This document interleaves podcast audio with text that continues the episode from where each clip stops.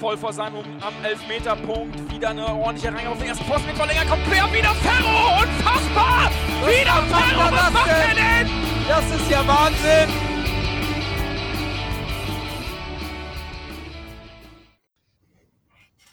Ja, moin und herzlich willkommen zur. Äh, Christian, welche Folge haben wir heute? Äh, 164. Zur 164. Folge der Klönstuf. Ähm, wir nehmen auf etwa, etwa 28 Stunden nach dem 0 zu 1 aus HSV-Sicht in äh, Kiel. Und ähm, yo, war so ein bisschen ein relativ ernüchternder Sonntag, zumindest mal aus meiner Sicht. Ähm, die kurzzeitigen Hoffnungen, die wir am Dienstag wohl alle hatten, ähm, sind wohl dann damit endgültig begraben und Jo, heute gucken wir nochmal mit acht Augen auf das Spiel von Sonntag. Das können wir nicht ersparen. Wir sind in voller Besetzung. Damit auch gibt es die volle, die volle Dröhnung heute. Und wir gehen jetzt mal, äh, ist ja auch ein Geografie-Podcast inzwischen, wir gehen mal von Süd nach Nord. Ähm, erstmal. Hallo Chris. Hallo Jan.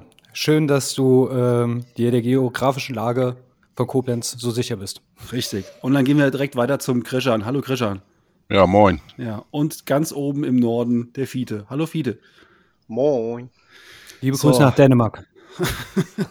ja, dann würde ich sagen, schauen wir mal auf das 1 zu 0 von gestern. Ähm, und äh, wir haben es zusammengeguckt, so wie immer. Aber auch das hilft mit, mittlerweile nichts mehr. So unser gesamter Aberglaube ist auch mittlerweile, bringt auch nichts mehr, leider. Äh, Chris, aus deiner Sicht das gestrige Spiel, ähm, war es das dann für diese Saison? Ähm, tatsächlich, einfach weil ich nicht anders kann, habe ich wirklich den Tabellenrechner bemüht. Und haltet euch fest. Ähm, das wird nicht passieren. nee, das, das wird nicht passieren. Aber wenn wir alles gewinnen würden, würden wir tatsächlich noch aufsteigen. Aber das passiert nicht. Also das, das können wir jetzt abschminken. Ähm, ja, zum Spiel gestern. Ähm, es war ein tolles Geburtstagsgeschenk, das mir der HSV gemacht hat. Ähm, ja, gegen Kiel, tolles Spiel gemacht. Ja, ich weiß nicht, also irgendwie, ich bin sehr unzufrieden damit, weil die Ausgangslage war eigentlich klar. Also der Sieg war Pflicht und ich finde auch ein Sieg war eigentlich möglich. Also ähm, aus den letzten sechs Spielen hat Kiel fünf Niederlagen geholt, ein 1-0 gegen Ingolstadt. Klar, äh, bei Twitter hatte ich im Nach Nachgang die Diskussion, so gut und diszipliniert hat äh, Kiel wahrscheinlich in keinem Spiel verteidigt. Nichtsdestotrotz mit den Ambitionen, die der HSV hat und einfach der eigentlichen Qualität, war das, das hätte man sie gewinnen müssen. Und ja gut, das Ergebnis ist bekannt und jetzt stellt man sich halt immer die Frage, warum. Und ich denke mir, wir waren eigentlich die Sp spielbestimmende Mannschaft. Wir, jetzt haltet euch fest, ich glaube sogar, die Mannschaft, die hat zwar ein schlechtes Spiel gezeigt, aber keine schlechte Leistung. Weil, wie definiert man das? Also, natürlich war das schlecht, was wir in der zweiten Halbzeit gezeigt haben, ja. Brotlose Kunst, aber wenn ich jetzt wirklich, darüber habe ich wirklich eine ganze Nacht schlafen müssen.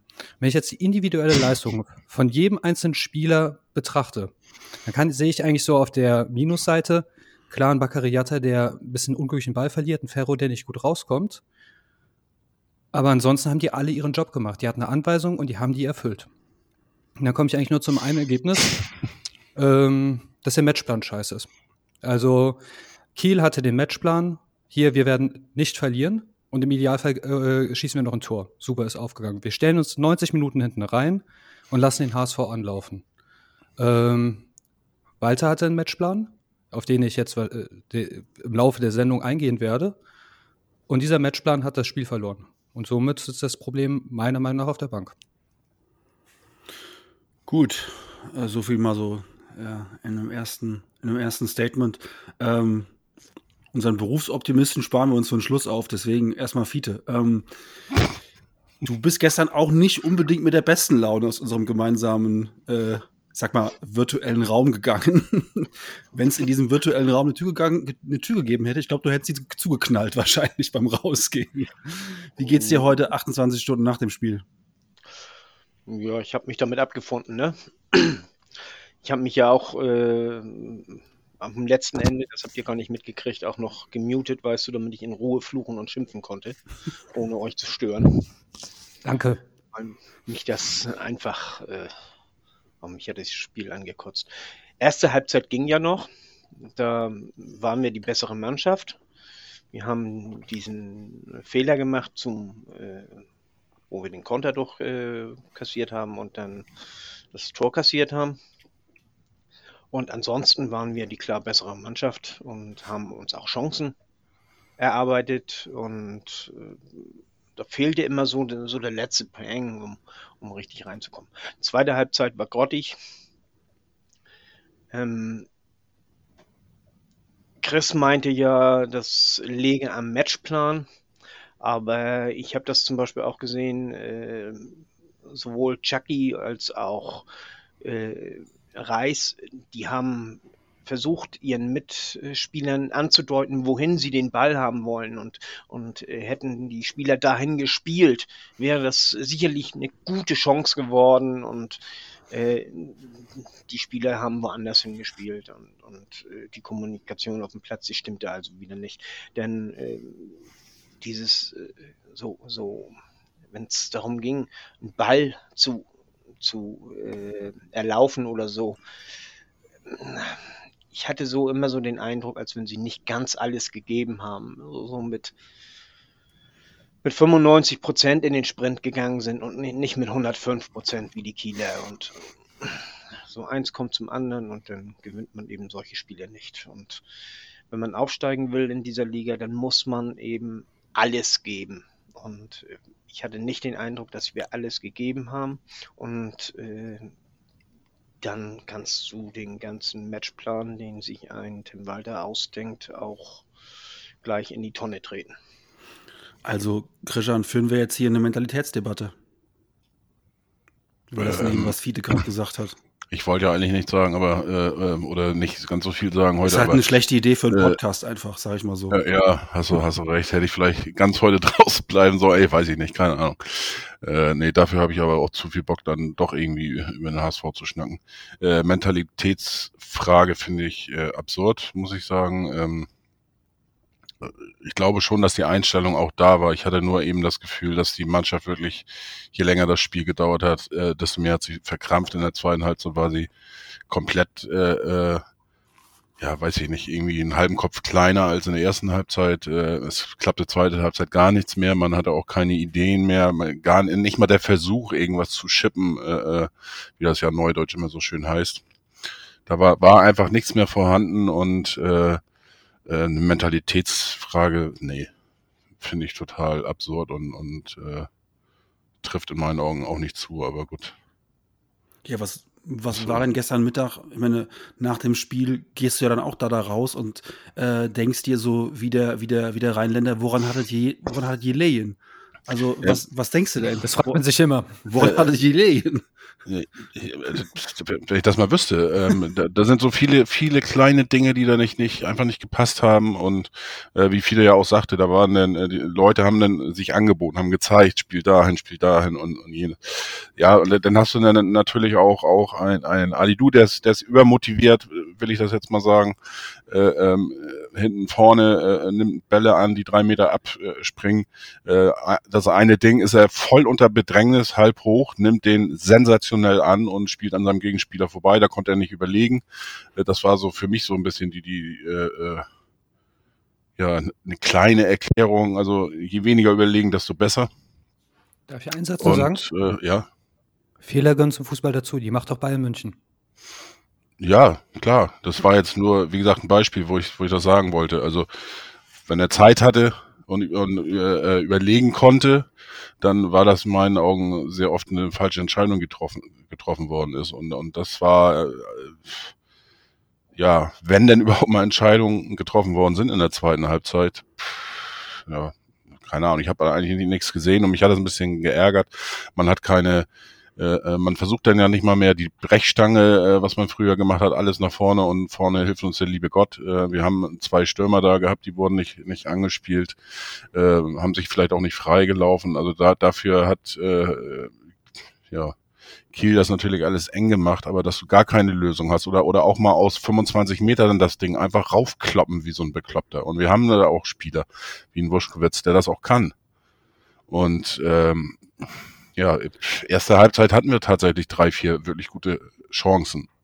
Ähm, tja, keine Ahnung. Ich es ist schwer. Schauen wir nochmal auf den Beginn des Spiels. Ähm, Walter hat so ein bisschen mich zumindest überrascht, ähm, weil nach dem Dienstagsspiel war für mich eigentlich Rohr einer der besseren HSVer.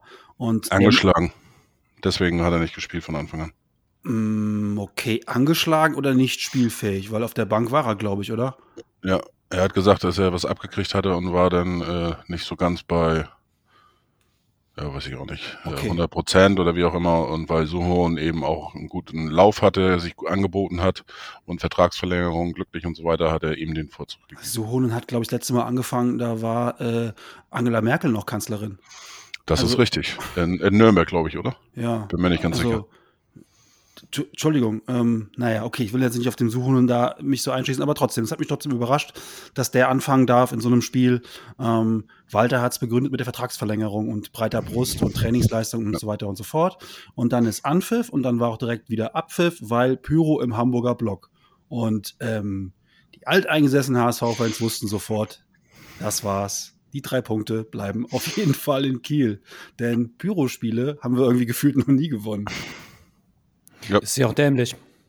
Also wenn man Fan ist, dann man geht, also manchmal habe ich das Gefühl, manche Leute kommen zum Zündeln, Tanzen, Springen und Fahren, Schwenken ins Stadion, aber überhaupt kein Interesse daran, dass die Mannschaft sportlichen Erfolg hat.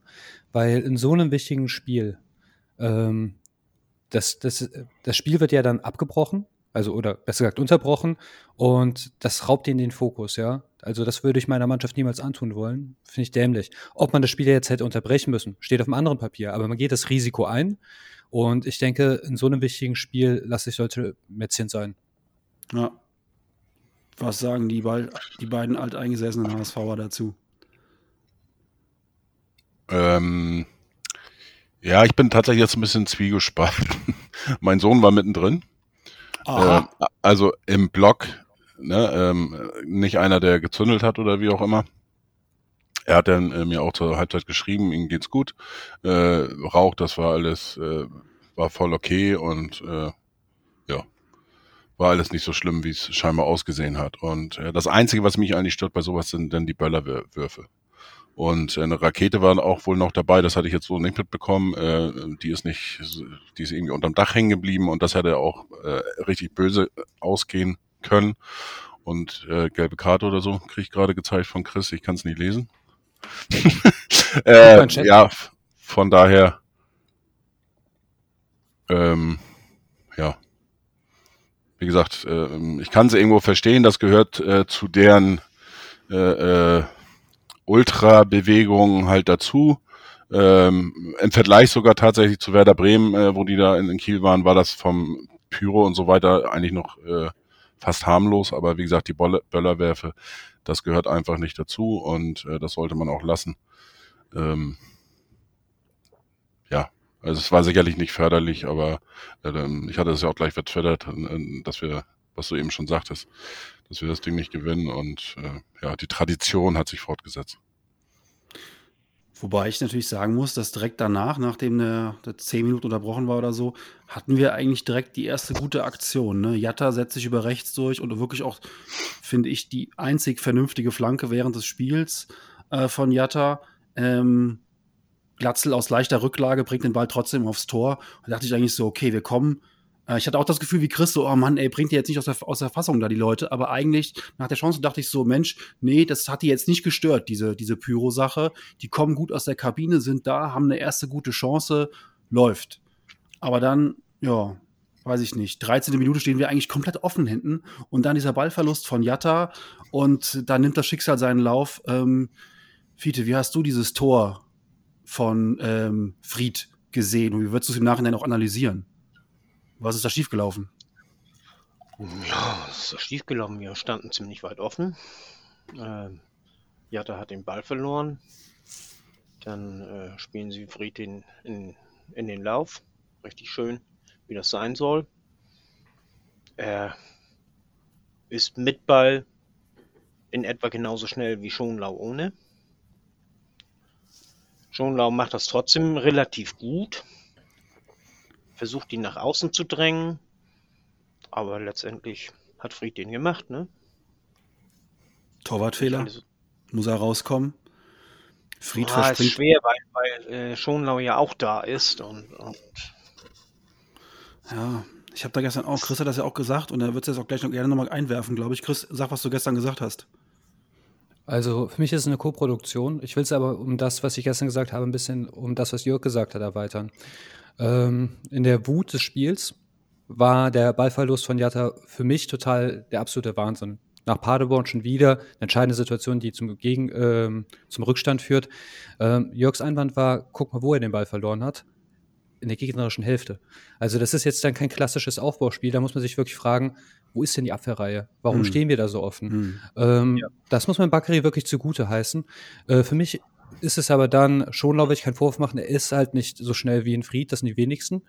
Ähm, der, ich finde, der drängt ihn auch relativ gut ab. Warum Ferro so lange auf der Fünferkante stehen bleibt, ist mir aber ein Rätsel, weil wenn er nicht komplett früh rausgelaufen wäre, aber doch ein bisschen.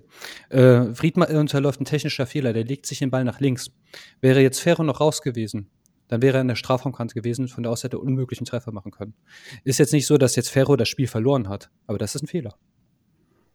Ja, er kann auf diesen Fehler so ein bisschen spekulieren. Er kann ihn vielleicht provozieren und kann so ein bisschen rausrücken und kann diese Eins, weil das ist auch eigentlich seine Stärke. Deswegen habe ich es auch nicht ganz verstanden in der Situation. Was ich halt so krass finde, ist, warum stehen wir in der 13. Minute so Eulengranaten offen da hinten? Äh, da ist niemand mehr. Ja, und ähm, Jatta verliert den Ball und der äh, Kieler will den ja eigentlich nur klären. Und diese Klärungsaktion wird zu einem wird zu einem Traumpass in den Lauf von Fried. Und dann nimmt das ganze Schicksal seinen Lauf. Den Rest habt ihr ja schon er erwähnt. Ja, Fiete. Ähm, äh, meine Erklärung, dass er nicht so offensiv rausgegangen ist, ist, äh, dass das eventuell mit dem äh, Tor letzte Woche gegen Paderborn zu tun hat. Äh, da ist er ja überlupft worden und, und äh, vielleicht hat er da. Ist, ist nur, nur ja. eine Anmerkung. Ich, ich weiß nicht ob, aber ich könnte es mir denken, dass er da vielleicht dann so ein bisschen. Ich habe eine Gegenfrage für den Jan. Ähm, Warum stehen wir in der 13. Minute offen, ist eine gute Frage. Warum äh, stehen wir in der 90. Minute defensiver? Ähm, ja, keine Ahnung. Ich weiß nicht, welche Szene du in der 90. meinst, aber ähm, es ist halt einfach viel zu früh, um quasi hinten die Abwehr aufzulösen. Also, das ist, ein, das ist für mich eine Situation, wenn du die jemandem zeigst und sagst, hier, äh, Chris, schreib mal dahin, welche Minute ist das in dem Spiel? Dann würdest du sagen, okay, so wie die hier alle pos positioniert sind, ist es wahrscheinlich die 89. Minute und die andere Mannschaft führt 2-1. So, äh, weil da war niemand mehr. Und äh, Jatta zieht wieder in die Mitte und es ist maximal unglücklich, aber gut. Du hast dann immer noch, äh, lass mich kurz rechnen, 77 Minuten Zeit, um das Ding zu drehen. Also du hast ja immer noch genug Zeit gehabt. Ein früher Fehler, ja, Mai. Ähm, und die Reaktion war ja auch, das haben wir auch gestern besprochen, die Reaktion war ja eigentlich auch wieder ganz gut. Danach hatten wir ja viele, ich sag jetzt mal, zumindest mal Halbchancen und was ich finde, wir hatten auch in der ersten Halbzeit noch Lösungsansätze. Diese ganze Zahl an Chip-Pässen und auch an Risikopässen. Ich kann mich an zwei Bälle von Wuschkowitsch erinnern, die er quasi durch die Gasse spielt auf Jatta, der dann einrückt und ähm, zum Abschluss, nicht zum Abschluss kommt, aber zu einem, zu einem Flachpass kommt ähm, in die Mitte. Also wir hatten wirklich eine Reihe von so guten Situationen, wo im Prinzip nur der letzte Moment fehlt. Also wir hatten gestern auch wieder eine Reihe Chancen, zumindest in der ersten Halbzeit. Die beste hatten wir in der 54. Nur danach kam halt nichts mehr. Wir haben von der 54. bis zur 94. hatten wir keine einzige Torchance mehr. Ähm, und das ist halt so etwas, was ich nicht verstehe, weil eigentlich soll es ja so sein, dass es nach der Halbzeit besser wird. Bei uns wird es nach der Halbzeitpause immer noch schlechter. Und ähm, diese Vielzahl an Chipbällen war auch mal eine neue Variante und wir kamen wirklich zu Situationen. Man muss sich mal die Heatmap des Spiels angucken. Da ist im Prinzip der, Fre der, der, der Kieler 16er und der Fünfer ist im Prinzip rot. Das heißt, die Mannschaft hat sich die meiste Zeit da aufgehalten. Und dafür haben wir es eigentlich in der ersten Halbzeit noch gut gemacht. Nur irgendwann fehlt dann, glaube ich, der, Truppe, der Truppe auch komplett der Glaube. Und ähm, wir vergeben einfach, das ist ja so das Lied der Saison, wir vergeben einfach viel zu viele Chancen. Ähm, Halbchancen, wo wir nicht, die wir nicht zu Ende spielen. Und das, das nervt dann auch einfach so kolossal, weil dieses Spiel, was wir gestern gesehen haben, und dann bin ich auch fertig, dann könnt ihr wieder, dieses Spiel, was wir gestern gesehen haben, das haben wir diese Saison sieben, acht, neun, zehnmal gesehen in diesem Verlauf. In der Hinrunde haben wir es halt nicht verloren, aber was wir gestern gesehen haben, haben wir doch so auch schon in der Hinrunde sieben, acht, neun, zehn Mal gesehen. Also, ja, fehlen mir so ein bisschen die Worte. Ähm, Eine Frage, welche 54. Minute meinst du, die erste oder die zweite? Äh, die erste, äh, die zweite. Also die offizielle 54. Ah. Minute. Ja. Okay. Äh, weil die Chance, genau, das war, finde ich, auch die größte des Spiels. Und Glatze hatte ja auch noch diese eine große Kopfballchance in der ersten Halbzeit. Beide kannst du machen, aber beide musst du nicht zwangsläufig. Also dafür äh, muss man jetzt keine, ich würde jetzt keine Effizienzdiskussion äh, daraus machen. Ähm, ich fand den Ansatz mit den Chipbällen eigentlich auch ganz gut. Äh, was ich vermisst habe, ist, okay, die, die Kieler haben überhaupt keine, keine Interesse daran, ihren eigenen 16er zu verlassen. Da, somit würde ich, wie auch häufig schon äh, gesagt, also Christian hat äh, eins richtig gesagt, bring die hohen Bälle rein, wechsel die Bäume ein, ja. Irgendwann hat man ja Kaufmann eingewechselt, aber die hohen Bälle, die blieben aus, ja. Ähm, probier's mit Distanzschüssen. Unser Innenverteidiger hat offensichtlich die dicksten Eier, was das angeht. Und ähm, hat, äh, haut mal von hinten drauf. Ja gut, einmal geht er drüber und einmal wird er gehalten. Aber die, äh, das Thema Strafraumbesetzung, das ist das Riesenproblem. Du kannst nicht mit zwei Leuten da in der Box oder meinetwegen drei stehen, ja.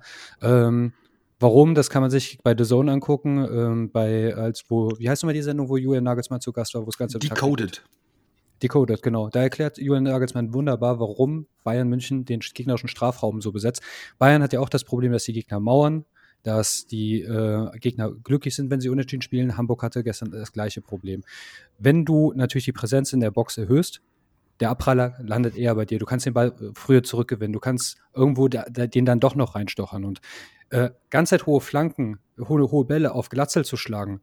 Der arme, der arme Kerl, das ist ja immer umzingelt von vier Leuten. Und wenn er sich mal davon pirscht, ähm, ich weiß nicht, äh, dann kannst du den Ball nicht ablegen, weil neben dir eh keiner steht, ja.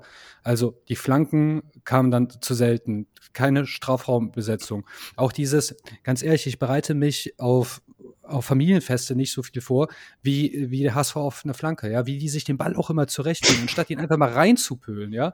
Nee, erstmal vielleicht doch so wie, wie so ein Zwangs, äh, äh, wie so ein Autist. Also erst links, dann rechts, hm, weiß nicht, äh, flank doch einfach mal. Und das Schlimme ist, dann haben wir sogar mal im ganzen Spiel ein Tempo-Gegenstoß auf der rechten Seite. Bakary läuft durch, ja. Und der, du siehst, der will den Ball in die Mitte bringen. Keiner bietet sich kurz an. In der Mitte stehen zwei hinter acht Leuten. ja, geil, okay. Ähm, da kann der liebe Gott dir nicht helfen. Das, das, sind, das sind, wie ich, worauf ich hinaus will, das sind diese Menschland-Probleme, von denen ich spreche. Dass einfach immer versucht wird, den Ball ins Tor zu tragen, ja, was keinen Sinn macht bei so vielen Beinen im Strafraum. Ähm, du hast da diese zwei Kopfballungeheuer und die, du, du, du besetzt den Strafraum nicht richtig. Du, und irgendwie, ich weiß nicht, vielleicht hat, hat der Tim Walter eine Zahlenschwäche und er war sich nicht bewusst, dass er dieses Spiel gewinnen muss. Aber ganz ehrlich, wo bleibt denn die verfluchte Brechstange? Weil das ist nicht mal was, was man großartig trainieren muss.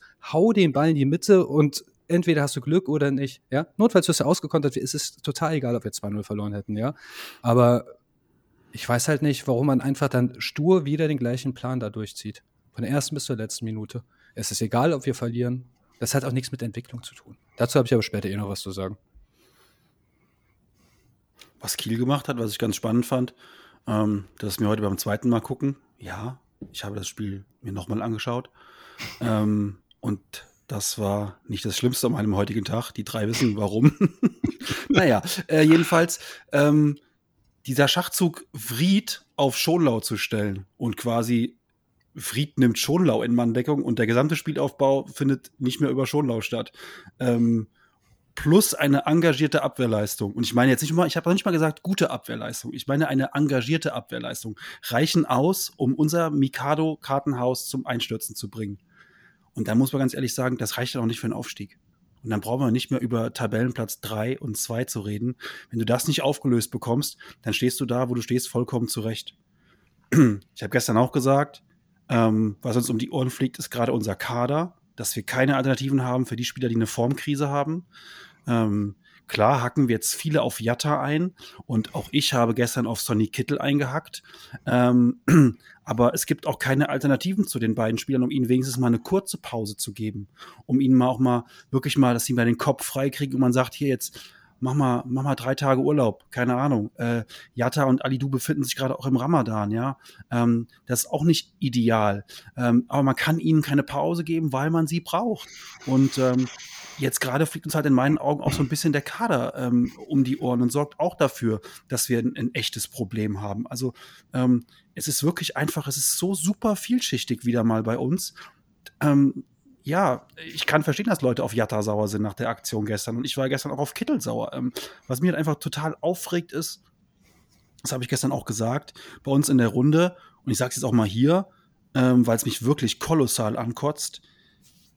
Am Dienstag schießt Kittel diesen Freistoß und ja, war der abgefälscht, keine Ahnung, aber es war in meinen Augen ein Torwartfehler von Männel, ja.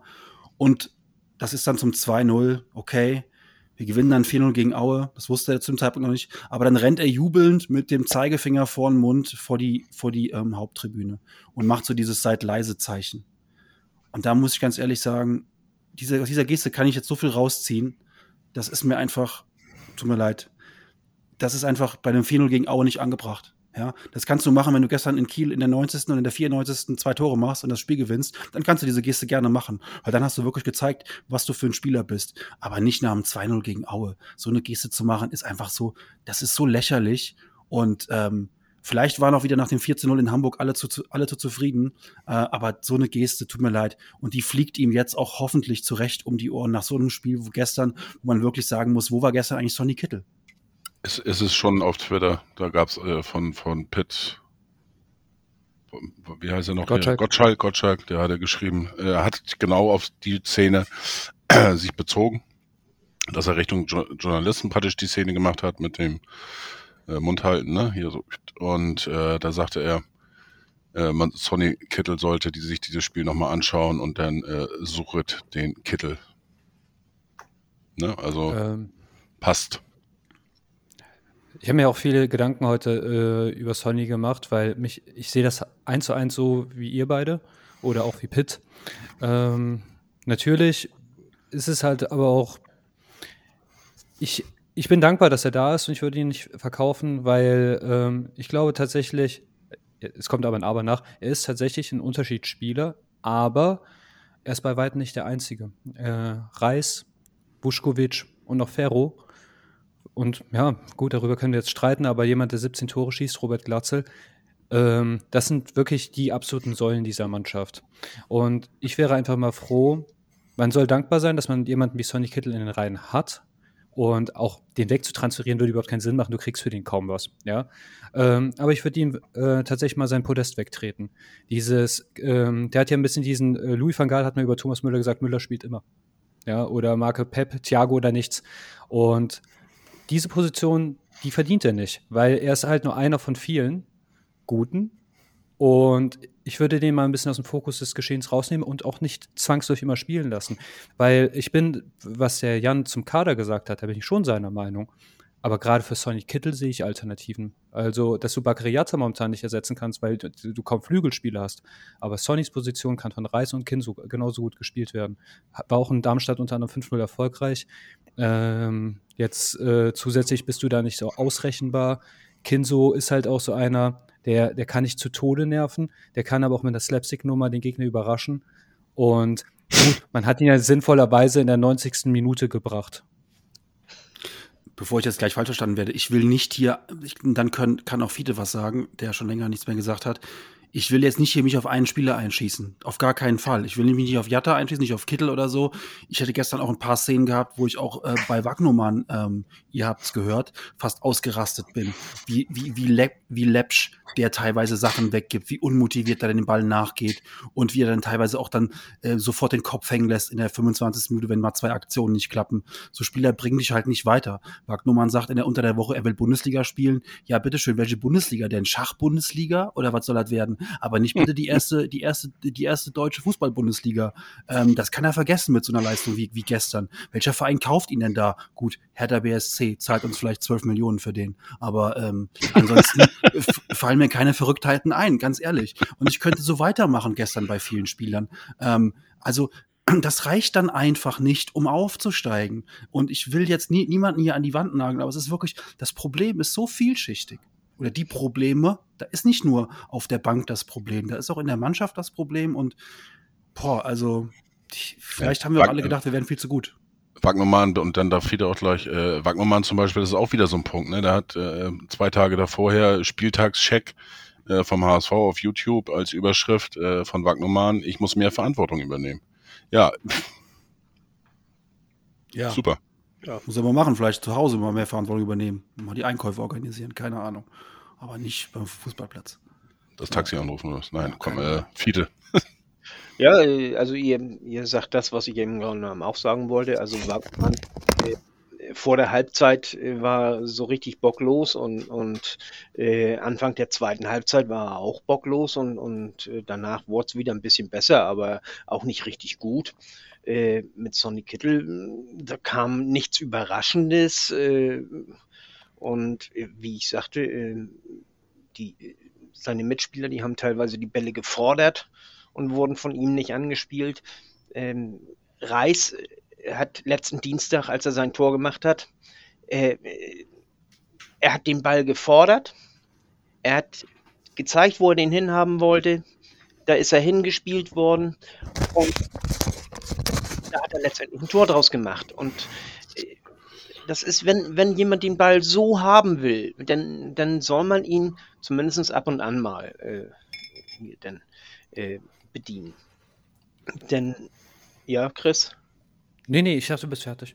Ach so. Dann äh, kann man rein umgehen eigentlich. Und, und was mich auch genervt hat, ist, äh, wir hatten mit Rohr und, nee, mit Rohr nicht, hier mit Kaufmann und äh, Glatzel hatten wir zwei große Stürmer in der zweiten Halbzeit. Und da kommen dann eben keine Chip-Pässe mehr, da kommt auch keine hier äh, langgeschlagene Ecke mehr, sondern all diese kurzen Ecken. Ich bin kein äh, Gegner, so wie Jan, äh, von kurzen Ecken. Äh, ist er doch gar nicht.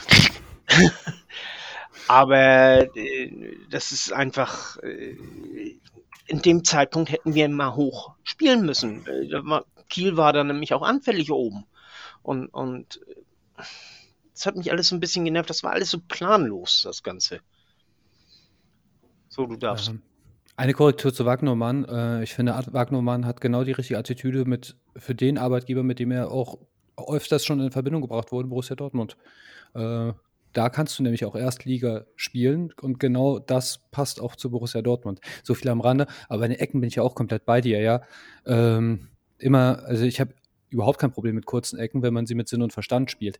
Das sind aber keine kurzen Ecken, das sind, das ist so quasi wie Einpassen. Danach geht ja die ganze normale Handballzirkulation, du und ich haben es ja gespielt, äh, von links außen bis nach rechts außen, wieder von vorne los, ohne überhaupt die Absicht, mal den Ball auch reinzubringen. Kann ja, äh, du kannst sowas machen, wenn du dann sagst, hier, ich spiele ihn kurz und flank sofort rein, dann hast du ja einen anderen Winkel. Okay, kann Sinn machen. Ähm, du kannst auch sagen, okay, ich lege ihn nochmal quer und ab dem Abschluss starken. Das ist der zweiten Reihe probiert. So haben wir uns ja auch gegen Düsseldorf unter das Tor gefangen. Ähm, da gibt es schon Möglichkeiten, ja. Äh, aber einfach jetzt dann den, das zu einem normalen Pass zu degradieren. Ich weiß nicht. Also, vielleicht sollte man dem HSV oder dem Timmy mal so ein Video schicken, die schönsten Ecken der Welt. Und da, da kann man nämlich echt Tore rausmachen, ja. Auch meinetwegen ein Zufallsprodukt. Ich nehme auch gerne Zufallstore. Kein ja. Problem. Ein Video, das wahrscheinlich ohne Aaron Hunt stattfindet, die schönsten Ecken der Welt. Aber ey, das ist ein, ey, anderes, ein anderes Thema. Ähm, mit Aaron wären wir dieses Jahr schon aufgestiegen. Richtig, mindestens. Äh, was mich halt auch so genervt hat, äh, und da ist ja Chris auch äh, fast ähm, von seiner Couch gefallen, dann nochmal zwei Wechsel in der 90. Minute zu machen ähm, und sich damit noch ein bisschen Zeit von der Uhr zu nehmen. Also, das ist auch wirklich Mastermind-mäßig gelaufen. Ganz hervorragend. Ähm, also, das war, äh, wenn er jetzt wenigstens dann irgendwie noch jemanden einwechselt, der 2,30 Meter groß ist weiß ich nicht, Karim Abdul-Jabbar kommt noch mal zu seinem, zu seinem Fußballdebüt oder so. Aber was soll bitte dann noch ein Wechsel von Kind Zombie und von, und von Rohr in der 90. Also, das ist wirklich, das ist so, ich weiß nicht. Also, ich muss aufpassen, dass ich mich nicht in Rage rede hier, aber das passt dann auch zu der Gesamtleistung. Und ich habe jetzt gerade noch den Ticker, den Ticker im, im Kicker quer gelesen. Da ist wirklich seit der 54. nichts mehr passiert. Da wird dann irgendwann nochmal gewechselt, da kauft, kommt dann Kaufmann für Haier und äh, der holt sich dann direkt eine gelbe ab im Luftkampf, weil er übermotiviert ist, am Ellbogen hingeht und so. Ey, das war alles gestern. Mehr kam da nicht mehr. Also, das war gestern, das war gestern wirklich noch schlechter als gegen Paderborn. Sorry. Also, Wahnsinn. Die zweite Halbzeit. Die zweite, ja. ja. die zweite Halbzeit, natürlich. Und bei so viel Halbsituationen, die wir gestern hatten, äh, bei 18 Halbsituationen, da muss auch nochmal eine, eine Torchance rauskommen. Irgendwie mal der Ball, äh, selbst der Kommissar Zufall muss dann irgendwann mal so sein, dass mal einer frei zum Abschluss kommt. Aber ähm, nachdem wir dann noch in der, in der zweiten Halbzeit diese Chipbälle nicht mehr gespielt haben, war es dann auch vollkommen, vollkommen vorbei gestern. Und dann handeln wir uns noch zwei, zwei, drei doofe gelbe Karten ein. Jetzt ist noch Reis gesperrt am Samstag gegen, gegen Karlsruhe. Wobei ich ganz ehrlich sagen muss, die zweite Liga, ähm, die Saison, die fünf Spiele, die wir jetzt noch haben, jo, da geht es jetzt sowieso um nichts mehr. Versucht die halt so anständig wie möglich es geht über die Bühne zu bringen. Und ähm, klar musst du versuchen, die Heimspiele jetzt erstmal zu gewinnen gegen Karlsruhe.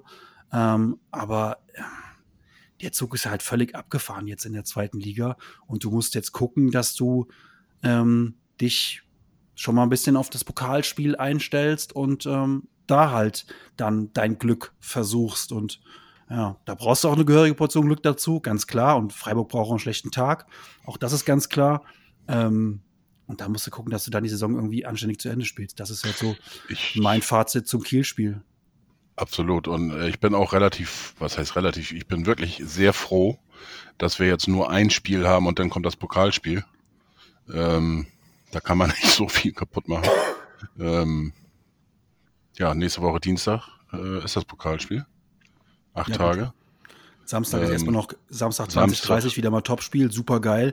Zu meiner eh schon goldene Anadas. Zu meiner eh schon nicht vorhandenen Bock, zu meinem eh schon nicht vorhandenen Bock auf dieses Spiel kommen jetzt noch hier äh, unsere zwei Kommentatorenfreunde. Also, juhu. Ja, du kannst ja Sport 1 gucken, wenn du nicht magst. Und ich, ich zahle auch für Sky, da gucke ich auch Sky, ist bezahlt.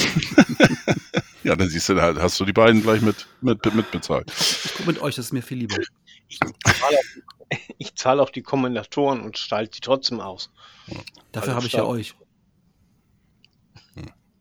Ja, komm, wir haben einen schönen Samstagabend zusammen. Hoffentlich. Danach, danach können wir schön ins Bett.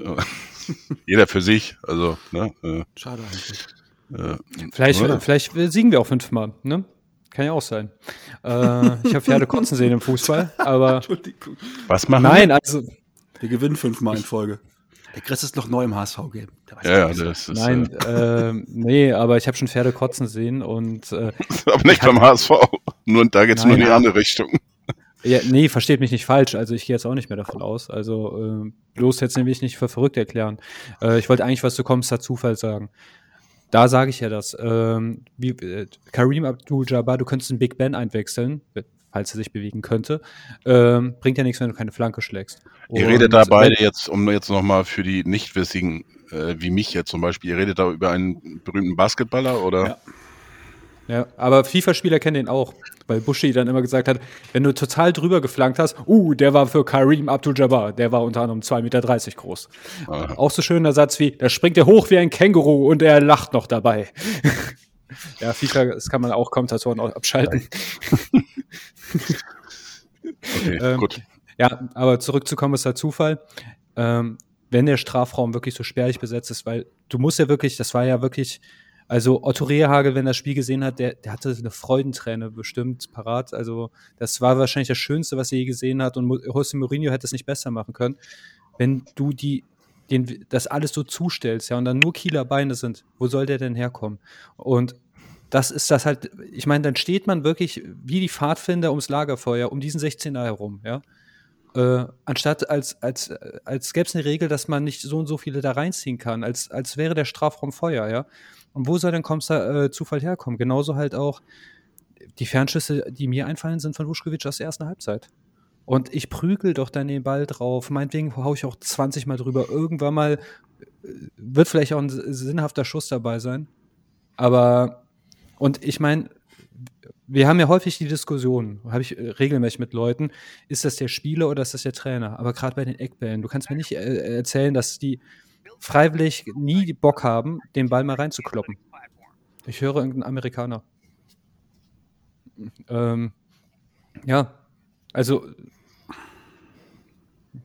weiß nicht. Das ist verrückt, was da, was da angewiesen wird. Es ist, es ist dämlich. Also wahrscheinlich, wenn die, hätten die irgendeinen Fußballproleten an der äh, Seite stehen, der Kreisklasse macht, hätten sie es wahrscheinlich besser gemacht, weil der hätte denen genau das gesagt. Weil der hätte überhaupt nichts Stilistisches äh, an, äh, angewiesen, weil er es gar nicht könnte. Er hätte einfach gesagt, hau mal drauf. Und das wäre auch das, genau das Richtige, was du in den letzten 20 Minuten machst. Und ich verstehe halt nicht, was ein Wahnsinn dieser Trainer da ab, äh, abspielen lässt. Ja, Trainerdiskussion. Also, ich bin ja aktuell nicht bei Twitter und es gäbe keinen besseren Zeitpunkt, um diese Pause zu haben, weil ich kann mir vorstellen, was da abgeht. Also, ähm, man liest ja auch so ein bisschen was in den, ähm, in den Medien. Also, die Messer sind gewetzt und ähm, ich denke mal, der HSV ist gut beraten, jetzt noch mindestens mal bis zum Pokalspiel die Füße stillzuhalten.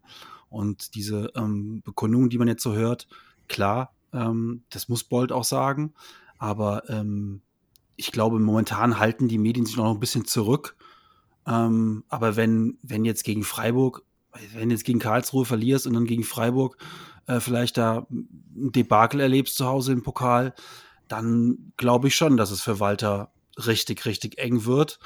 Wobei ich mich gut daran erinnere, die Diskussion hatten wir mindestens schon zweimal in diesem Podcast, dass es für Walter eng wird, wenn das und das nicht passiert. Und er hat dann immer diese Spiele, äh, wo es dann wirklich drum ging, hat er immer dann für sich entschieden oder hat dann die Mannschaft ähm, für den HSV ah, Jan, Jan will Jingsen. Nein, nein, nein, nein, nein. Ich will, ich will gar nicht jinxen. Ich habe ich hab mir nur mal unsere Podcast-Folgen nochmal so angeguckt und was wir damals gesagt haben. Und da war auch immer schon die Rede davon, dass es für Walter jetzt eng wird, wenn das und das nicht passiert. Und ähm, dann gewinnt, dann gewinnt die Mannschaft in Bremen zum Beispiel. Ne? Ähm, dann ist Druck auf dem Kessel und dann gewinnen sie dort. Also, ich sag mal so, die, die Phase gab es schon in der Saison mindestens zweimal. Eine Sache hat sich aber geändert. Ähm, ein schönes Argument ist ja von HSV-Fans, so einen Trainerwechsel hatten wir schon, wir hatten bla bla bla und so weiter. Ihr kennt, äh, kennt das ja. Ähm, Gegenbeispiel, was, hat ein was wird denn jetzt Bremen den Aufstieg einbringen? Ein Trainerwechsel. Ganz ja. nüchtern. Schalke ebenso. Schalke gewinnt seit dem Trainerwechsel. Bremen gewinnt seit dem Trainerwechsel. Also in, ha in Hamburg ist man ja so allergisch gegen Trainerwechsel, weil man in der Vergangenheit da wirklich Bockmist gemacht hat. Aber es kann trotzdem manchmal der richtige Move sein. Jetzt für die Saison ist es wirklich egal, ja. Also ähm, da selbst Jürgen Klopp würde da wahrscheinlich nicht fünf Siege holen. Vielleicht doch, aber das, der Zug ist eh abgefahren. Aber in Hamburg ist man immer eher da geschrieben, den Trainerwechsel, weil man ja diese Kontinuität haben will. Super, Bremen hat auf die Kontinuität geschissen, Schalke und beide steigen jetzt auf. Nee, beide steigen nicht auf. Einer von den beiden steigt auf. Ja, okay, dann reicht ja aber einer. Ja gut, aber der andere hat dann eben mit diesem Move äh, nichts erreicht. Naja, einer mehr. Also besser als das gleiche immer zu machen und von Spiel zu Spiel schlechter zu werden. Ja, aber ähm, ich glaube, wenn, wenn wir jetzt schon diese Diskussion hier anfangen und die werden wir sicherlich die nächsten Wochen äh, das eine oder andere Mal noch intensivieren müssen, davon bin ich leider überzeugt, auch wenn ich da gar, gar keinen Bock drauf habe, äh, muss man sich die Trainerwechsel der vergangenen Jahre schon mal ein bisschen angucken. Wir hatten ähm, unter Tietz, der gehen musste, da kam Wolf. Äh, zu dem Zeitpunkt konnte ich es teilweise sogar nachvollziehen, weil war gut gestartet, aber irgendwo war da so ein bisschen der Stotterhannes da. Da hat man keine Geduld gehabt, äh, da hat man aber auch alles komplett auf den Wiederaufstieg gesetzt. Und da hatte man einfach die Gefahr gesehen. Dann hat man zu äh, Hannes Wolf, ähm, ja, junger, dynamisch, äh, ja, leider nicht erfolgreich beim HSV. Ähm, das hat nicht gepasst. Dann hat man äh, Dieter Hecking geholt. Ähm, von denen, da hat man aber komplett gesagt, äh, der äh, Vertrag verlängert sich nur, wenn die aufsteigen. Und ähm, Hacking und der HSV, die haben sich zusammengesetzt und haben gesagt, beide, das bringt nichts. Und ähm, das war eine gemeinsame Entscheidung. Und ähm, ich glaube auch, dass Hacking äh, selber gesagt hat, nee, lass mal lieber einen anderen machen. So, da kam Daniel Thune, und da hat es ja irgendwas nicht gestimmt. Ich meine, wenn, äh, das war ja die Zeit, äh, wo du gekommen bist. Ich glaube, du bist der Erste sogar, der die, den, die, den Finger in die offene Fleischwunde gelegt hast, äh, Chris. Ähm, ja, der hat wahrscheinlich äh, äh, zu sehr gewollt oder äh, äh, die, die, die Punkte zu holen, das Spiel rumzureißen oder die Mannschaft rumzureißen. Da, da irgendwas hat er nicht gestimmt. Und dann musste ja Horst nochmal wieder einspringen. So, und jetzt haben wir Walter. Also von daher, sage ich mal, waren das jetzt keine ähm, überhastete rauswürfe, außer vielleicht dem bei Christian Tietz gerade jetzt im Nachgang, wenn man natürlich jetzt sieht, was er äh, in Magdeburg leistet, was äh, jetzt, da hatten sie jetzt auch einen kleinen Hänger, aber äh, die scheinen da, scheinen da ja durchzukommen und, und aufzusteigen in die zweite Liga. Ähm, von daher finde ich jetzt die letzten Trainerwechsel nicht so verkehrt. Ähm, jetzt ein Trainerwechsel, das wäre absurd, aber äh, bin ich auch bei dir, nur aufgrund der Kontinuität Kontinuität wegen darf es kein äh, weiter so geben. Wenn man mit Walter Wald, weit, mit Walter weitermacht, ähm, ja, dann äh, muss man dementsprechend auch den Kader anpassen. Das heißt, man muss äh, für die Außenposition im Mittelfeld muss man dementsprechend äh, den adäquat äh, verstärken, dass man nächstes Jahr wirklich von vornherein auch dann sich hinstellt und sagt, wir wollen jetzt aufsteigen, das ist das Ziel. Ähm, bei Christian Titz bin ich absolut deiner Meinung, ich hätte ihn niemals rausgeworfen. Bei den anderen Trainern, es wird ja häufig gesagt, die Typen und so, darüber habe ich mich auch schon geäußert, es gibt mehr als zwei Typen und ab und zu passt es auch nicht. Ne? Ab, geschenkt, ja. Ich sage auch gar nicht, ähm, dass man zwangsläufig jetzt Walters Kopf hätte rollen lassen müssen. Ja, ähm, ist alles mal konjunktiv. Nur von einer Sache muss man sich verabschieden ob man will oder nicht. Und daran merkt man, dass, dass äh, eigentlich Jonas Bolt momentan total im Blech redet. Hoffe ich, dass er Blech redet. Weil entweder hast du Kontinuität mit dem Trainer, aber Kontinuität mit dem Trainer und der Transferpolitik, also dieser in Anführungsstrichen Entwicklung, beides geht nicht. Weil das, was du gerade skizzierst, hat dann nichts mehr mit Entwicklung zu tun. Ich kaufe mir jetzt dann dann gehe ich doch ins Risiko und kaufe mir den Aufstieg ein. Dann kaufe ich mir auch ein paar Leute, die was bringen. Weil mit, äh, mit einer Horde 18-Jährigen aus, äh, aus äh, Dänemark und sonst wo wirst du da, äh, den Walterball nicht spielen können. Da brauchst du dann wirklich Unterschiedsspieler. Und die kosten richtig Geld. Das heißt, dann, dann hat zumindest dieser Entwicklungs-, ich nenne es mal Entwicklungsmüll ein Ende. Kann ich mit leben. Walter hat nämlich, das, das muss man ja positiv auch äh, festhalten, wir haben die beste Defensive, und das, hat, das ist Walters Verdienst. Also mit natürlich auch dieser, diesen hervorragenden Innenverteidigern. Darauf kannst du aufbauen, aber für diesen Hüb Stevens Ball, den er da spielen lässt, brauchst du vorne richtige Granaten und die kosten richtig Geld. Und dann ist Schluss mit Entwicklung. Wenn das so wäre, kann ich damit leben. Aber falls man entwickeln möchte, also mit irgendwelchen jungen Talenten, so Marke Ansi Suhun, das wird nicht funktionieren. Da, da, da ist er nicht der richtige Trainer für. Weil wenn er es nicht mit der Mannschaft schafft, er wird es mit anderen Talenten auch nicht schaffen. Gib ihm die Granaten, dann kann er meinetwegen bleiben, dann wird es ein Risikospiel, dann wird es aber auch zum finanziellen Risiko, weil wenn du die bezahlst und dann ist vielleicht doch weiter das Problem, dann wird es richtig böse. Deshalb, wenn du eh Geld ausgeben würdest, dann kannst du es auch noch zugleich mit einem neuen Trainer ausprobieren. Ähm, dass er nicht der richtige Trainer ist, um Talente zu entwickeln. Das sehe ich ein bisschen anders, denn äh, was haben wir alles für junge Talente dieses Jahr reingeschmissen? Ne? Das ist, äh, gehen wir hier mal die Mannschaft nach. Also Vuskovic, okay, äh, das ist ein äh, besonderes Talent, aber Jonas Davies hat er reingeschmissen. Der hat sich sehr gut entwickelt, äh, ist nur eben draußen, weil Vuskovic noch besser ist. Denn äh, Muheim, so alt ist er auch noch nicht. Wagnermann, äh, dann haben wir mit Rohr, ne, im Rohr ist ein schlechtes Beispiel, der ist. Na, Wagnermann war aber auch schon vorher da, also. Ich ja, auch jetzt müßig, äh, die Einzelleistung der Spieler, weil die Leute müssen ja trotzdem, ich sage gar nicht, dass die Spieler schlecht sind. Ich habe ja auch gesagt, die Spieler haben eine gute Leistung gemacht. Aber mit diesen Spielern klappt dieser Matchplan nicht, den er immer macht, den er auch nie anzupassen weiß. Nee, deswegen sage ich ja auch die Ergänzung. Richtig, aber, aber dann hat es nichts mehr mit Entwicklung zu tun, dann musst du richtig Granaten kaufen. Ähm, weil wenn man immer entwickelt, aber nie aufsteigt, dann hast du irgendwann mal so, dass äh, manche Spieler wirklich besser werden. Die werden dir dann weggekauft, aber nicht für die Summe, die, äh, die dir was bringt. Und dann wirst du ewig in der zweiten Liga bleiben. Ich glaube, für die richtigen Granaten, die dir jetzt den Aufstieg garantieren, wo ich mich doch immer noch frage, wer das ist, ähm, haben wir auch nicht das Geld. Also, und ähm, auch eine Walter-Entlassung, muss man ja auch ganz klar sagen. Das wäre das ja dann zum Ende der Saison, denn er hat, glaube ich, noch nächstes Jahr Vertrag ähm, wäre auch wieder ein Kostenfaktor. Muss man dann wirklich genau, genau überlegen. Ähm, und eine Walter-Entlassung, ein Walter-Weggang in der Sommerpause, da wann auch immer der, der, der stattfindet, wäre ja auch ein Neuanfang in der Chefetage. Denn wir glauben ja, also ich glaube nicht, dass äh, Walter alleine geht, sondern dann würde, dann würde oben der ganz große ähm, Frühjahrsputz gemacht. Frühjahrsputz dann im Sommer. Dann gehen auch Volt, äh, Bolt und äh, Mutzel. Und ähm, dann haben wir wieder einen kompletten Neuanfang. Das, ähm, ich, ich sehe ja alle eure Argumente. Nur ich kann ja über den HSV ähm, im weitesten Sinne nicht irgendwie rational urteilen. Das fällt mir halt einfach schwer. Dafür ist mir der Verein einfach viel zu nahe. Ich würde mir einfach wünschen, dass der HSV da jetzt mal Kontinuität an den Tag legt. Das habe ich mir auch letztes Jahr schon bei Daniel Thune gewünscht, dass der HSV da mal Kon Kontinuität an den Tag legt, weil das ist jetzt wirklich mal so ein Argument, was ich einfach jetzt mal bringe.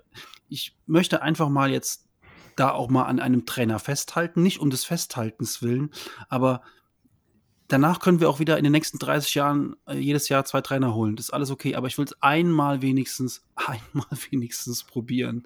Ähm, und äh, das ist einfach nicht rational, das weiß ich auch selbst, aber ist für mich halt einfach auch nicht möglich in, de in der Situation. Dafür ähm, ist mir der Verein viel zu nah in dem Moment, als dass ich da irgendwie nüchtern drauf gucken kann, so. Ja, Prost. Nüchtern, nüchtern, gut, aber da, für den HSV, wir müssen da nüchtern drauf gucken, weil daran hängen Arbeitsplätze, Zukunften ich und nicht. so weiter. Also, ja, gut, aber wir dürfen ja nicht nur von dir und mir ausgehen, sondern von äh, hunderten Beschäftigten, ähm, Leute, die auch existenziell an den HSV geknüpft sind, an den Fußballverein. Wenn, äh, wenn irgendwann ein Fußballverein nicht da ist oder sonst was, dann sind ja Existenzen geknüpft. Kneipen, Imbissbuden und, und, und, und, und. Also ein Fußballverein ist ein Arbeitgeber, das ist ein Unternehmen. Also da gibt es Rechnungen, wie viele Arbeitsplätze an einem großen Fußballverein, gerade wie dem HSV, hängen. Ähm, und letzten Endes ähm, muss man auch immer auf die Rückrundentabelle gucken. Und ich gucke da gerade drauf. Neunter klingt jetzt gar nicht mal so furchtbar. Wenn man aber sieht, dass man äh, vom Rückrundenabsteiger nur sechs Punkte Vorsprung hat, dann ist es auch nicht mehr so doll. Ähm, daher ja, ich, ich, glaub, ich glaube halt, die Mannschaften, die, wir können jetzt darüber streiten, wer aufsteigt oder nicht, aber wenn es auch nur einer von beiden ist, die, es sind zwei Vereine, die sich komplett die zweite Liga nicht leisten können, sind Schalke und Bremen. Bremen ist der Insolvenz sogar relativ nahe, ja. Und äh, Gottlob steigen die vielleicht auf. Und dann ist auch alles egal. Dann ist auch fast ein Jahr Misswirtschaft schon fast egal, weil es nächstes Jahr TV-Gelder gibt, die äh, sich gewaschen haben. Wenn der HSV, also man kann immer auf Sicherheit spielen. Dann kann man aber auch stetig und kontinuierlich schrumpfen. Aber du hast nur Erfolg, wenn du halt auch mal ein gewisses Risiko gehst. Und ich verstehe ja immer solche Sätze wie, das Geld ist nicht da.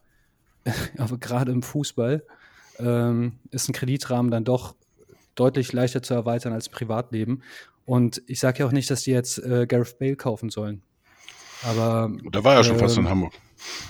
Wir müssen, ähm, ich erinnere mich, wie groß das Gelächter war, als der Duxch gekauft wurde.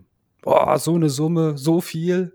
Ich erinnere mich wirklich noch an den Stammtisch damals, ja, äh, als diese drei Millionen waren.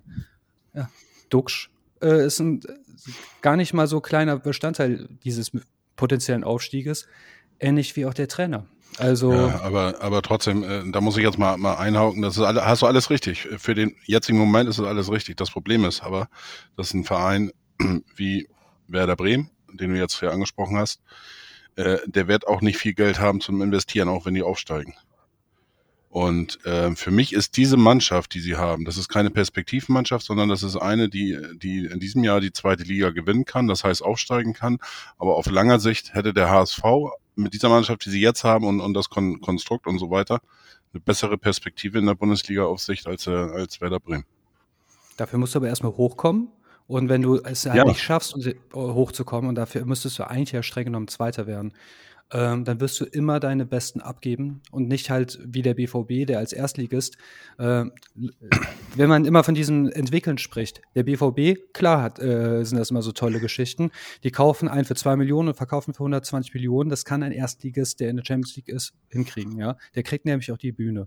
Der HSV kann ja solche Spannen gar nicht hinbekommen. Dann wird immer der Vergleich zu Freiburg gemacht. Freiburg war aber nie fünf Jahre am Stück in der zweiten Liga. Das heißt, dass, dass die, den Case HSV und Freiburg kann man nicht. Ich sage jetzt gar nicht, dass man total irre werden muss, ja. Aber mit Ansi Suhuns in der nächsten Transferperiode, also ich sage jetzt Leute von dem Format, das, da, damit ist Tim Walter nicht geholfen. Fiete, du wolltest eben auch nochmal reingrätschen. Nee, der wollte nur so ein Eis essen. Nee, der wollte zu Duxch was sagen, glaube ich. Da, da ist er aufgesprungen. Also zu Duxch, äh, da habe ich mich äh, eigentlich nur wegen Hannover gewundert, dass die ihn für drei Millionen abgeben.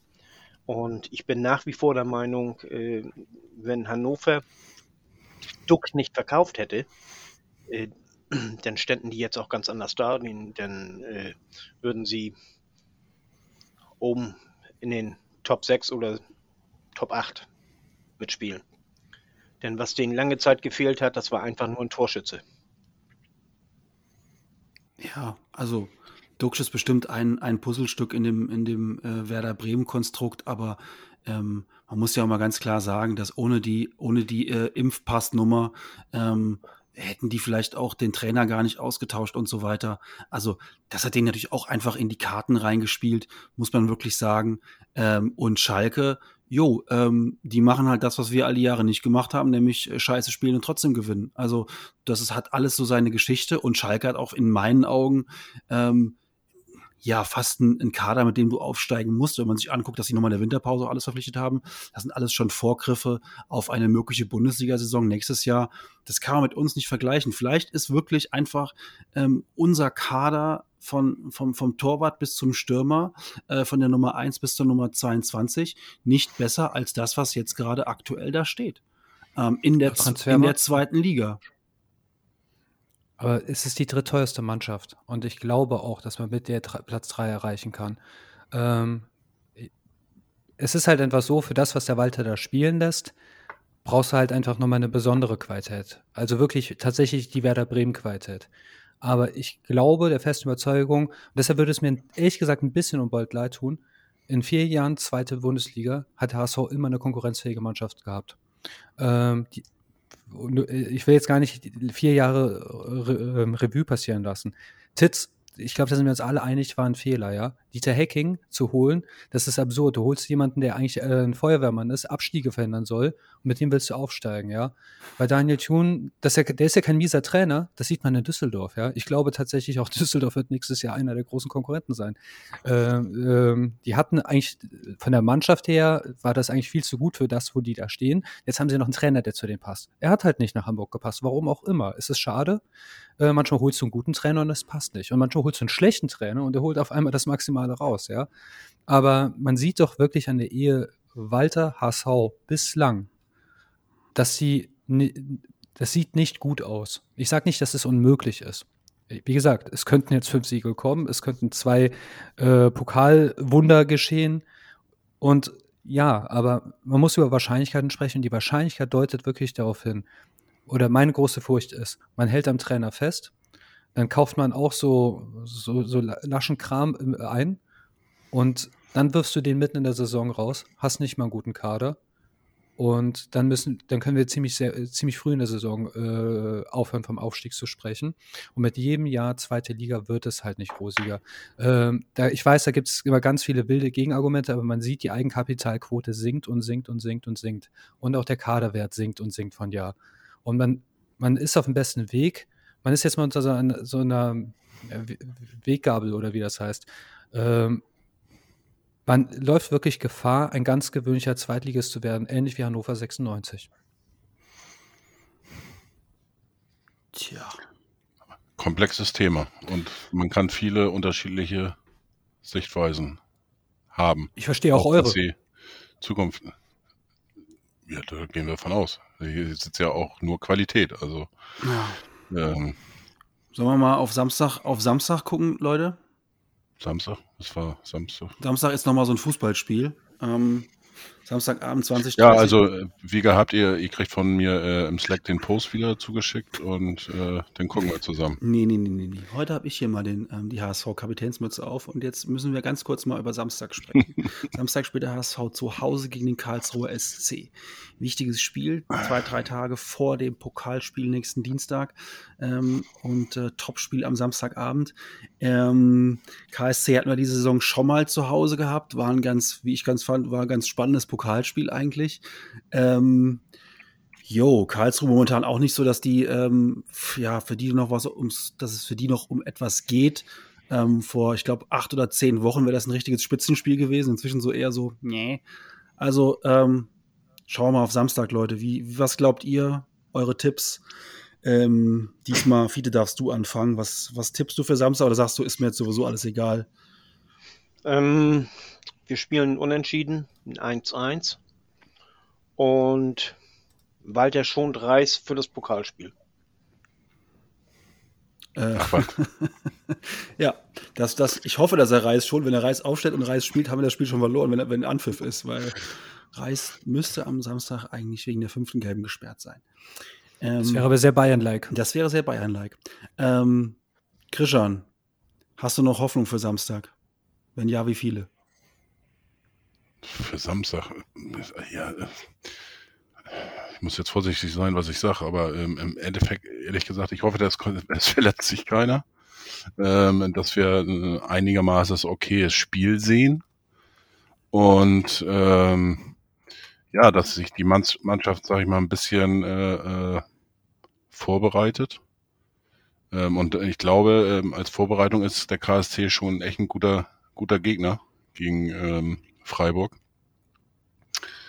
Die werden dem HSV sicherlich alles abverlangen und äh, da werden sie keine Chance haben. Das wird garantiert nicht so ein Spiel werden können wie gegen äh, Erzgebirge Auge, Aue.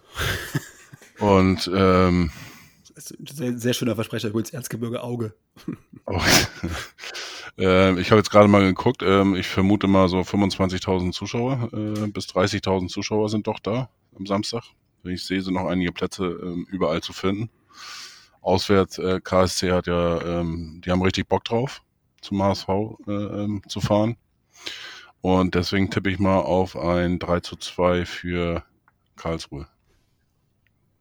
Chris, ähm, folgendes Szenario: Ein Wettanbieter gibt dir noch ein bisschen Geld und äh, du kannst, du kannst nochmal einen Betrag setzen. Worauf tippst du am Samstag? ähm, schöne Einleitung, Jan. Danke. Ähm, ich, äh, tatsächlich glaube ich, äh, dass es für Karlsruhe zwar um, um nichts mehr geht, aber Karlsruhe, die sind ziemlich sauer auf uns. Also ich sag nur Relegation, ich sag nur DFB-Pokal dem HSV in die Eier zu treten, das wird für die etwas wie Urlaub. Und die werden on fire sein. Äh, was den HSV angeht, ich bin ein Mensch, ich bin viel zu ehrgeizig, um das jetzt abzuschenken. Solange es mathematisch möglich ist, würde ich nicht aufgeben. Ich würde bis zum letzten Meter kämpfen. Und ähm, positiv, so schätze ich Tim Walter auch ein, dass er das Spiel nicht auf die leichte Schulter nehmen wird und das, das begrüße ich. Ähm, Daher würde ich niemanden schonen. Und was ich mir aber wünsche, und das habe ich auch letzte Woche mir gewünscht, und das wird nicht kommen, aber ich wünsche, darf man ja noch äh, äußern, du hast nichts mehr zu verlieren, alles oder nichts. Total auf den Berserker-Modus. Meinetwegen verlierst du jetzt alle Spiele 4-0 und dann fliegst du raus. Äh, wenn du aber jetzt auf einmal in den Berserker-Modus gehst und alle Spiele auf einmal mal irgendwie noch gewinnst, ja, dann, dann, dann darf Tim Walter hier vorbeikommen und mich noch auslachen. Andererseits, er hat dann ja das gemacht, was ich gesagt habe. Aber ähm, ich würde die Saison immer noch nicht abschenken. Und deshalb voller Fokus auf Karlsruhe, alles geben, bitte Neues ausprobieren. Ähm, wird nicht kommen. Und deshalb tippe ich ein 1 zu 1. Okay, ähm, ich würde, wenn ich selber auf dem Platz stehen würde, auch nicht aufgeben. Aber als Außenstehender denke ich so, okay, das Ding ist gelaufen, das bringt nichts mehr. Wir gewinnen keine fünf Spiele in Folge. Trotzdem musst du aber irgendwie da sein, falls es passiert, irgendwelche wahnsinnigen Dinge passieren. Die da oben spielen nur noch unentschieden und schaffen es nicht mehr, noch äh, sechs, sieben oder acht Punkte zu holen ähm, in den letzten fünf Spielen. Ähm, dann äh, müssen wir einfach da sein. Und von daher ähm, hoffe ich einfach, dass wir am Samstag 3 zu 1 gewinnen und uns ein bisschen Schwung mitnehmen für das Pokalspiel die Woche drauf. Ähm, und äh, ja, uns einfach so eine theoretische Chance noch einfach äh, so ein bisschen erhalten, weil ich, ihr wisst ja, ich bin dann die Woche drauf in Regensburg dabei, was auch immer mich da geritten hat. Ähm, und ich möchte einfach kein Freundschaftsspiel sehen, sondern hätte schon auch Bock, dass es da um irgendwas geht für den HSV. Äh, nämlich um drei Punkte in der zweiten Bundesliga und noch irgendwie um theoretische Möglichkeiten. Von daher. Wenn ihr alle Bock habt und Kai begleiten wollt, es sind noch freie Karten im freien Verkauf ist, für Kai? das Auswärts. Äh, Kai? Kai, Kai ja, ich habe gerade, sorry, ich, ich habe gerade was, was gelesen äh, Kai Uwe. über den Kai und äh, sorry. So, also, wenn ihr alle Jan unterstützen wollt in Regensburg. es gibt ein großes freie, Meet and Greet am Bierstand. Der freie Verkauf ähm, für die Auswärtskarten ja. ist gestartet. Trefft das heißt, mich und beschimpft mich am Auswärtsstand. Karten, genau. Ja. Christian, wir hatten darüber gesprochen, dass nur die Liebe zählt erst nach der Klönstuf geguckt wird. Richtig. Damit du nämlich bei der Sache bleibst. Ähm, ja, Jetzt weiß ich aber gar nicht, was, ich wollte eigentlich auch was Sinnvolles sagen, aber das mich voll aus dem Konzept gebracht. Was Sinnvolles, das brauchst du zum Schluss auch nicht mehr anfangen. Da hattest du bisher 64 Minuten Zeit für, Chris. Warum hast du da nicht früher auf die Idee, die Idee gehabt, Mensch? Ja gut, 64 Minuten sind wir durch, ah, oder? Ich weiß es. Echt? Äh, Dann hast du das Schlusswort genau, heute. Ähm, äh, ein weiterer Grund, nicht abzuschenken, ist halt, ähm, man muss diesen freien Fall irgendwie aufhalten, damit man der Saison noch irgendwas Positives abgewinnen kann. Spieler müssen sich für die nächste Saison auch empfehlen, selbst wenn man jetzt tatsächlich gegen Karlsruhe den kürzeren zieht und dann wirklich mathematisch das nicht mehr Sinn macht. Spieler müssen sich äh, für die nächste Saison empfehlen und dieser freie Fall muss aufgehalten werden, damit man der Saison zumindest noch irgendwie was Positives abgewinnen kann und dass man mit einem guten Gefühl in die Sommerpause geht. So kommen wir doch, ich habe gesprochen. So kommen wir doch noch zu einem einigermaßen versöhnlichen Ende und äh, ja, wünschen euch allen eine wunderbare Woche bis Samstagabend 22 Uhr und dann gucken wir mal, wie der HSV gespielt hat. In diesem Sinne, bleibt alle gesund. Nur der HSV. Nur der HSV. Nur der HSV, das ist der Weg. Nur der Tim Walter.